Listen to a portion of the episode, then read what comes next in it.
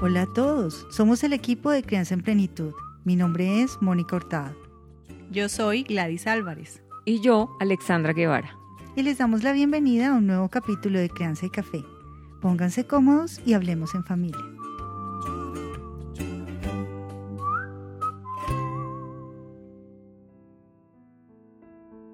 En esta combinación de firmeza y amabilidad que constituye uno de los principios de la disciplina positiva, ¿cómo creen ustedes que podríamos establecer el aspecto de la firmeza? Pues bien, hoy lo vamos a ver. Las rutinas en casa y las normas establecidas le dan la forma a lo que consideramos permite darle un buen fundamento a la disciplina firme para nuestros hijos e hijas. Veamos cómo.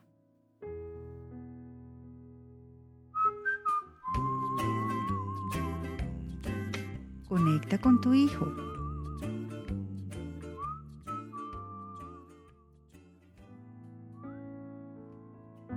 Entremos en materia.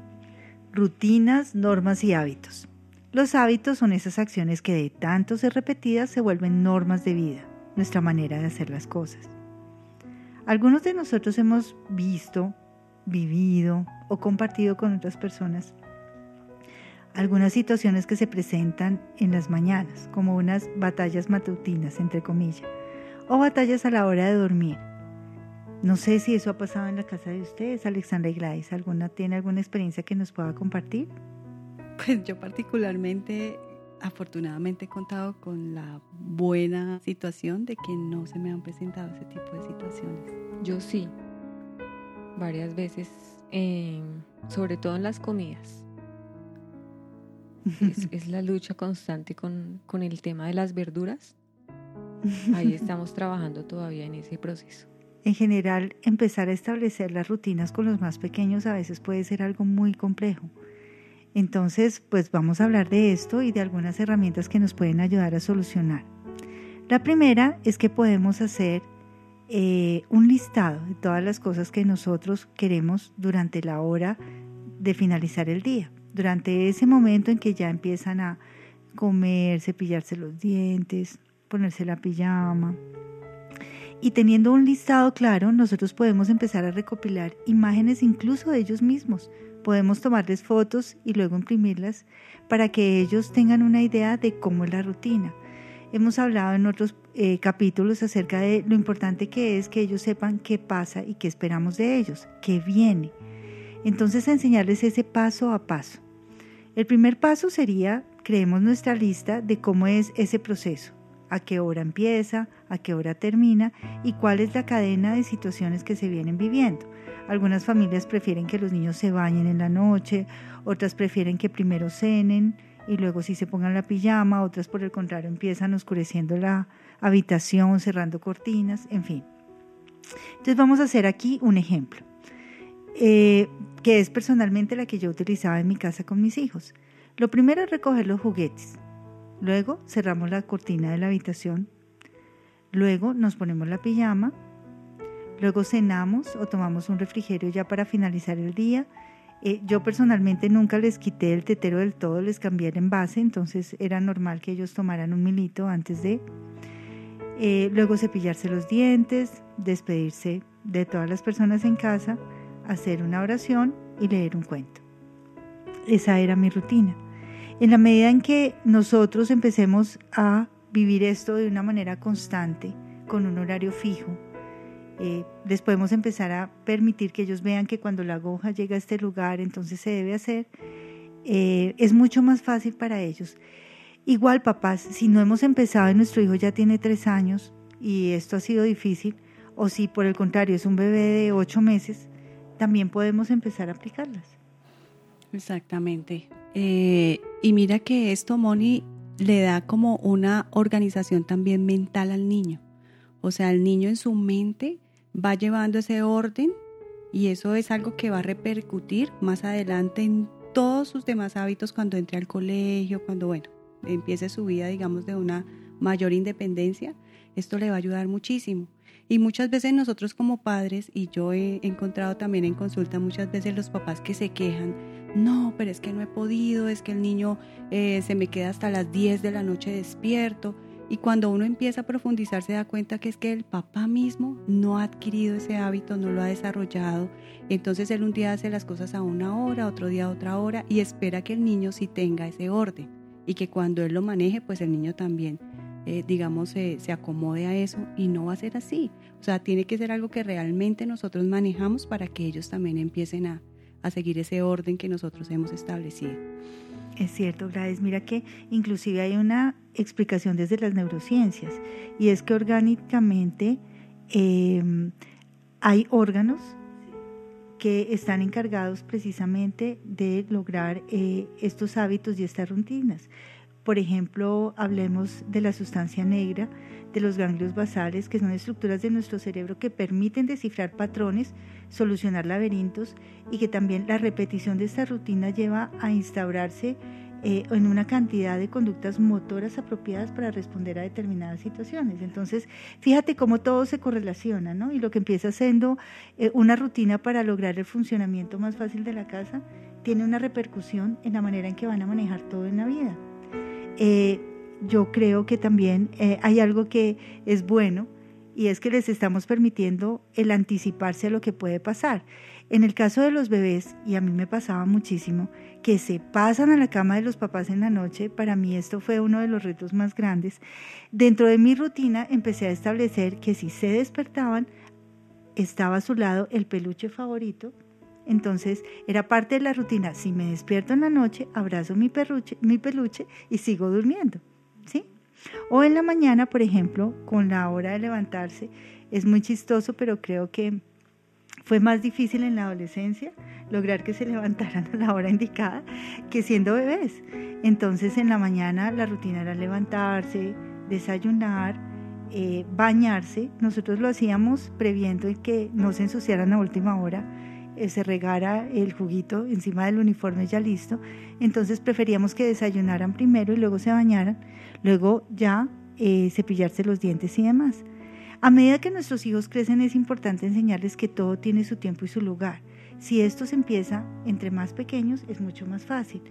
Algunos de ustedes han tenido otro tipo de problemas, por ejemplo, con la tecnología porque creo que mi consulta es lo que más se escucha.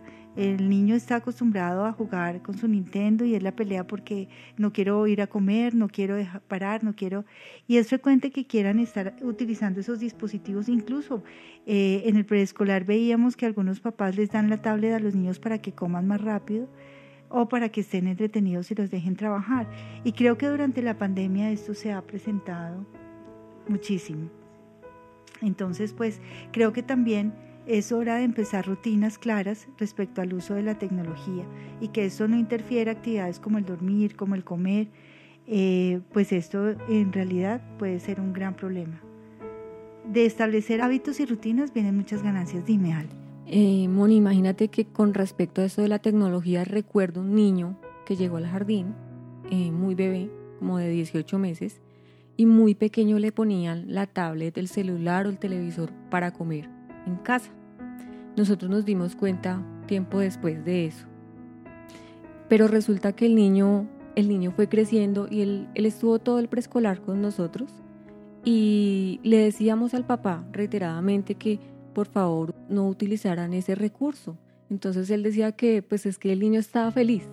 Pero imagínense un niño que está viendo la televisión, viendo la tablet o el celular durante la comida, pues realmente no está haciendo lo que debería hacer y empezaron con ese niño problemas de desatención.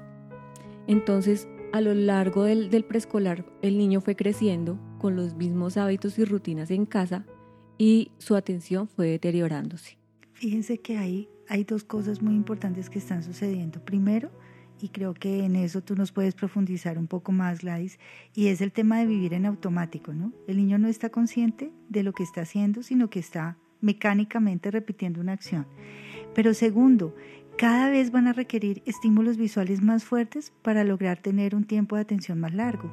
Entonces, pues, en realidad esto puede llegar a desarrollar un problema fuerte, tanto de atención como de todos los dispositivos básicos para el aprendizaje. Claro, y de hecho está relacionado ya, se ha comprobado así, está relacionado el uso de estos, de estos dispositivos, de estos aparatos electrónicos en, en edades muy cortas con eh, trastornos de, atención e hiperactividad cuando los niños están en edad escolar. Y, pues eh, tú lo acabas de decir, Moni, o sea, esa es la razón. Eso que hablábamos ayer, que era algo natural, innato en el niño, esa capacidad del niño para quedarse ratos largos mirando la lluvia y no pestañear ni siquiera, o sea, de esa capacidad de vivir una cosa con total atención, curiosidad y demás, la hacemos que la pierdan desde muy temprana edad al estar.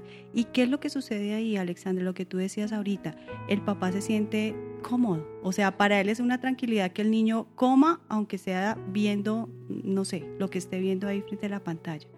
Pero, ¿cuál volvemos a lo, a lo que decíamos al principio, cuál es el resultado a largo plazo. Y eso lo vamos a lamentar mucho. Entonces, de verdad que es algo que hay que tener en cuenta.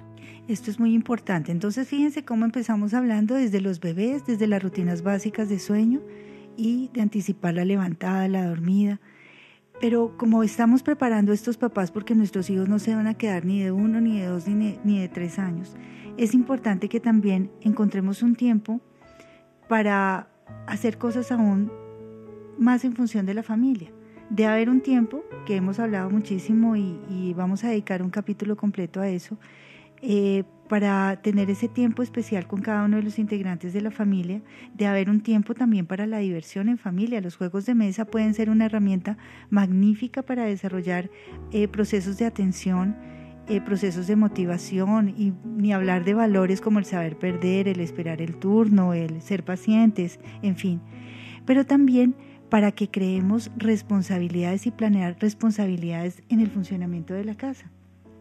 Entonces, eh, fíjense que nosotros siempre estamos muy dados a dar, muy dados a estar solucionando las necesidades de nuestros hijos, pero Stephen Covey, en su libro de Familias Altamente Efectivas, eh, cita un ejemplo que es muy especial, me impactó muchísimo y es como eh, estando sus hijos pequeños empezaron a hablar de las responsabilidades y ellos incluían las responsabilidades de ellos, ¿no? Entonces, eh, ¿quién quiere ir a trabajar y traer el mercado para la casa? ¿Quién quiere pagar los impuestos? ¿Quién quiere alimentar al bebé? ¿Quién quiere cambiar el pañal del más pequeño? ¿quién quiere? Y obviamente pues los niños se quedaban callados. Y era su manera también de demostrar el aporte que a veces en silencio hacemos y que es tan importante para el funcionamiento de la familia. Y también una manera de que ellos se sintieran involucrados y que ellos sintieran que elegían con qué responsabilidad colaboraban para la casa. Si esto se hace desde muy pequeños, la verdad es que a veces desperdiciamos un tiempo precioso. Yo creo que ustedes recuerdan a sus niños eh, Gladys y Alex, que tienen hijos más grandes, cuando los cuatro añitos querían lavar la losa con usted, cuando querían ayudarle a tender la cama, cuando cogían la escoba para barrer, y, uno era, no, mi amor, tranquilo, voy a jugar, yo estoy haciendo esto, ni hablar de recoger la mesa. Por favor, no perdamos esos espacios, porque recordemos, entre más autonomía e independencia les demos, más seguros van a ser de sí mismos y más se van a preparar para enfrentar los grandes retos de la vida. Y muy ligado a eso, Moni, podemos hablar también acerca de las normas. Es importante entender cómo podemos trabajar con nuestros niños las normas y límites y algunos padres consideran que deben esperar a que los niños crezcan para empezar a incentivar en ellos estas conductas regidas por principios y normas, pero eso no es así. Desde que son bebés y como tú lo dijiste en relación con las rutinas, nosotros debemos empezar a mostrar por medio primero de las rutinas propias y de los comportamientos que nosotros adoptamos lo que esperamos de ellos. También, antes de la adquisición del lenguaje, se puede manejar, como tú lo dijiste también, Moni, en relación con las rutinas, imágenes eh, de aquellas cosas que consideramos importante que nuestros niños establezcan en su vida. Eh, hay un libro que a mí me ha gustado mucho, lo leí hace muchos años, es de Carlos Cuauhtémoc y se llama Un grito desesperado. Se lo recomiendo especialmente a los padres, aunque tiene un tema bastante fuerte, creo que es muy diciente de lo que debemos hacer nosotros como padres desde que nuestros hijos son muy pequeños. Y él nos dice que las normas de disciplina delimitan la única área confiable sobre la que puede edificarse la torre del éxito familiar y personal. Además, sostiene que esta área confiable tiene cuatro vértices. Y miren cuáles son esos vértices respeto, unión, prosperidad, que no es más que perseverancia y diligencia, y autonomía. O sea, cuatro principios sobre los cuales se deben erigir esas normas. Si nosotros al establecer unas normas para nuestros hijos nos percatamos de que estas cuatro cosas están en la base, podremos decir que estas normas son adecuadas para nuestros niños. Obviamente hay algo que quisiera aclarar aquí y es que cuando nuestros, hijos, nuestros hijos son muy pequeños, esas normas deben ser pocas, o sea, incluso cuando son grandes, no deben pasar de 5 y cuando son grandes de 10 normas porque tampoco los vamos a llenar de normas. Debe ser como lo más importante que respetemos en nuestro hogar. Así es, Gladys. Bueno, y para cerrar la sección de hoy, muy complementario, les traje una adivinanza a mis compañeras y mis compañeros y a ustedes allá en casa. Una adivinanza y reflexión. Entonces dice así. Soy tu compañero constante. Soy tu más grande ayuda o tu más pesada carga. Te impulsaré hacia las alturas o te arrastraré al fracaso.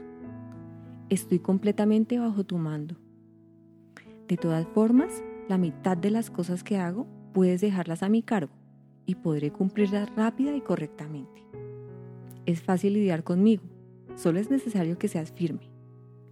Muéstrame exactamente cómo quieres que haga las cosas y tras unas cuantas lecciones las desarrollaré automáticamente. Soy el sirviente de todos los grandes personajes y hay también de todos los perdedores. A quienes son grandes los hice yo así. A los otros los conduje al fracaso. No soy una máquina. Aunque funciono con la precisión de un mecanismo, y además con la inteligencia de un humano.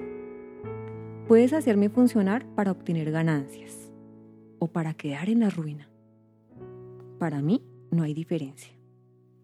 Tómame, entréname, sé firme conmigo y pondré el mundo a tus pies. Sé indulgente conmigo y te destruiré. ¿Quién soy? ¿El carácter? no. ¿La disciplina? El hábito. ¿El qué? ¿Hábito? El hábito. Ese es nuestro personaje. Y así se los dejo como reflexión. Hasta aquí, conecta con tu hijo.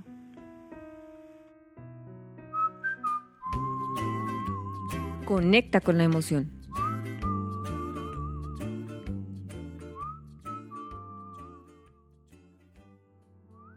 Para iniciar esta sección les traigo un relato que nos comparte la pedagoga y máster en inteligencia emocional Mar Romera en uno de sus libros.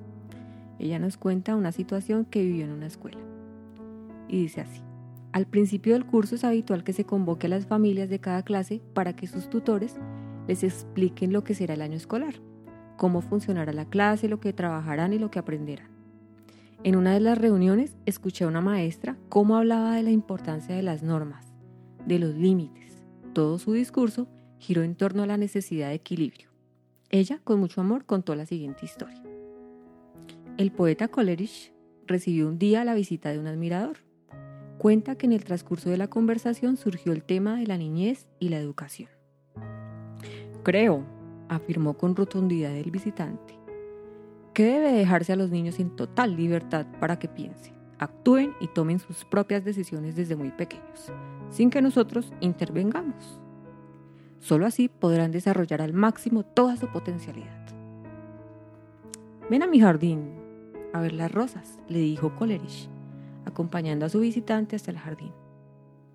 Al verlo, el visitante exclamó, pero esto no es un jardín, esto es un patio lleno de maleza. Solía estar lleno de rosas, dijo el poeta, pero este año decidí dejar a las plantas de mi jardín en total libertad de crecer a sus anchas y sin atenderlas. Y este es el resultado. Al terminar el relato, la maestra, una de las mamás que quizá no había entendido, le dijo, todo está muy bien, pero ¿cuántas horas de deberes debe hacer mi hijo cada día si quiero que sea el mejor de la clase? La maestra con una paciencia infinita, contestó. No sé, quizá ninguna. Lo que trato de decir es que nuestros hijos necesitan espacios pautados para vivir, para crecer, para confiar en sí mismos y en los demás. Necesitan límites y normas que les aporten seguridad, que conviertan sus rutinas en hábitos y estos en actitudes. No sabemos si aquella mamá lo entendió o no. Pero ustedes, Moni y Gladys, ¿qué piensan acerca de la respuesta de la maestra o de la respuesta que le dio el poeta a su visitante? Particularmente, Ale, vuelvo a encontrar en esta historia lo que puede suceder si decidimos ser demasiado permisivos. Obviamente, nuestros niños aún están en una edad en que no podemos esperar que manejen un criterio maduro en relación con las decisiones que toman día a día. Por lo tanto, es absurdo dejarlos crecer a su libre albedrío. El adulto debe acompañar el proceso y con respeto a la condición particular de ese niño establecer con claridad, con comunicación abierta y amor, los límites, normas y rutinas, haciendo partícipe al niño quien no es un agente pasivo, sino que puede opinar y aportar sus ideas y opiniones, pienso yo. Fíjate que también es un tema de seguridad, no solo en ese sentido, sino yo, eh, interior, digamos, como lo están describiendo ustedes, sino que yo pienso que también la seguridad exterior de los niños. O sea, para mí, y creo que me he referido utilizando esta expresión en repetidos capítulos, y es que hay cosas que son negociables y cosas que no.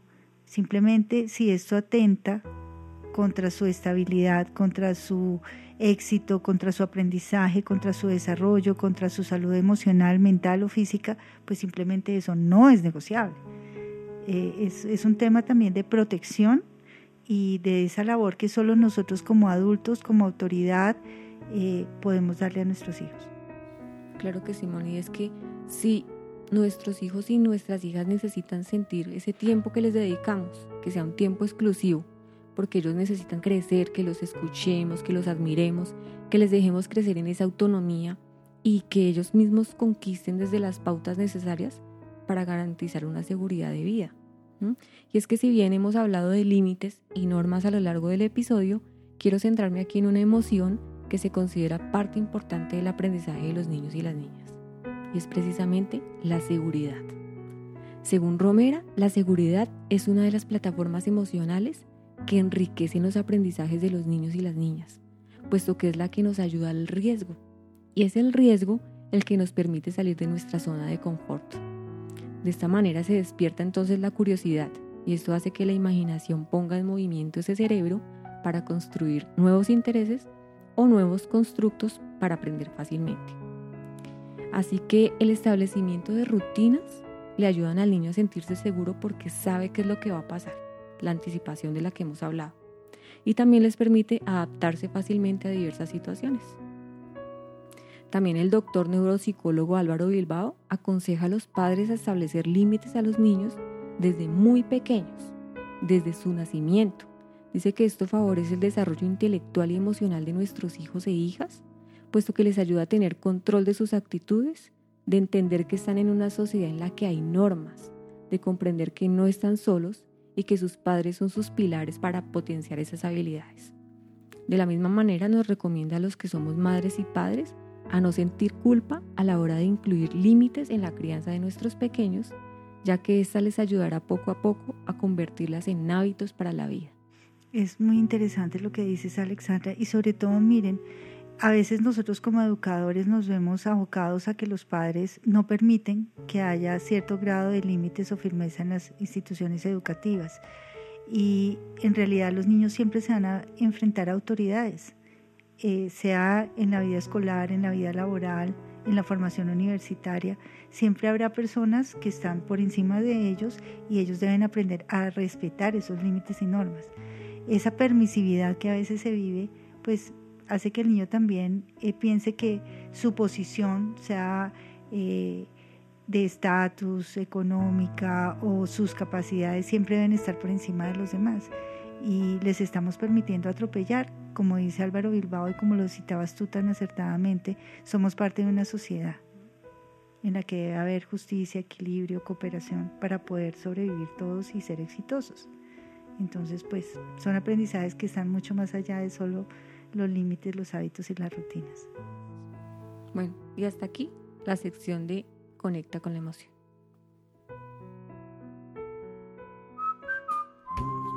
Conecta contigo.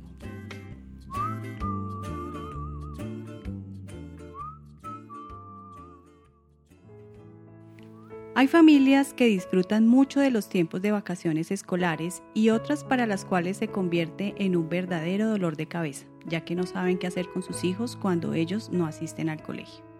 La crisis de pandemia que hemos vivido ha permitido que algunos padres se den cuenta que pueden hacer mil cosas en casa, aunque tengan sus propias ocupaciones.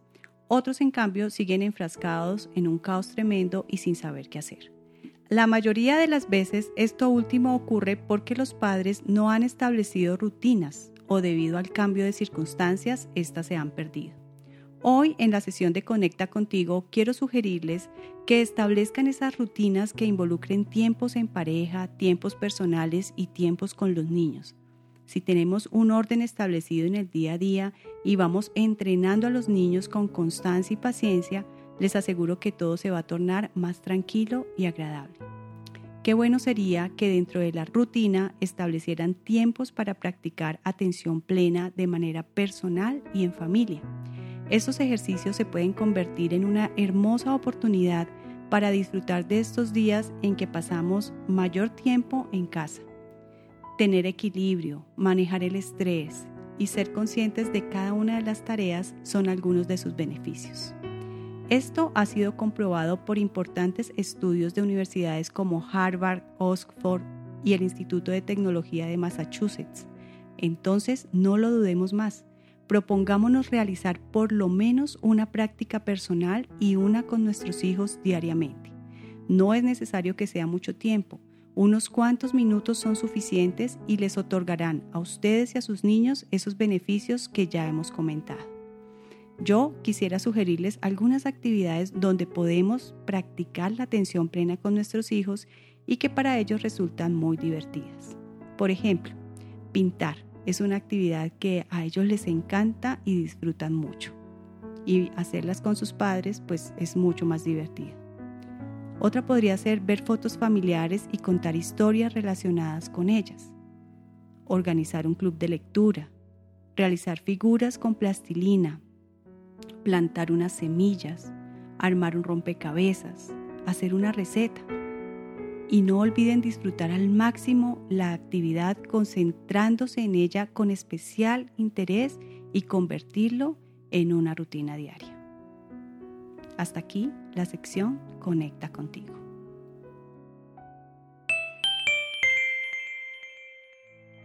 ¿Qué vamos a hacer entonces? Yo los invito a que hagamos un calendario visual de las rutinas y los hábitos que queremos inculcar en nuestros hijos o de las normas de casa.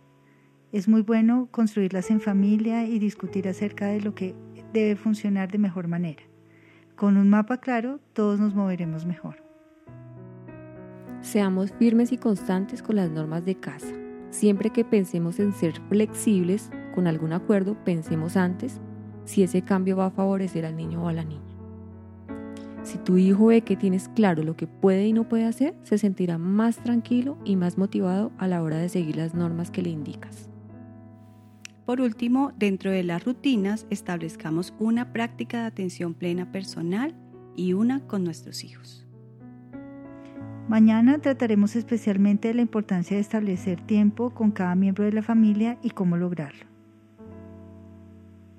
Y hasta aquí nuestro capítulo de hoy de Crianza y Café con Aroma de Familia. Y recuerden, la paz en las familias es la paz en la sociedad. Los esperamos mañana.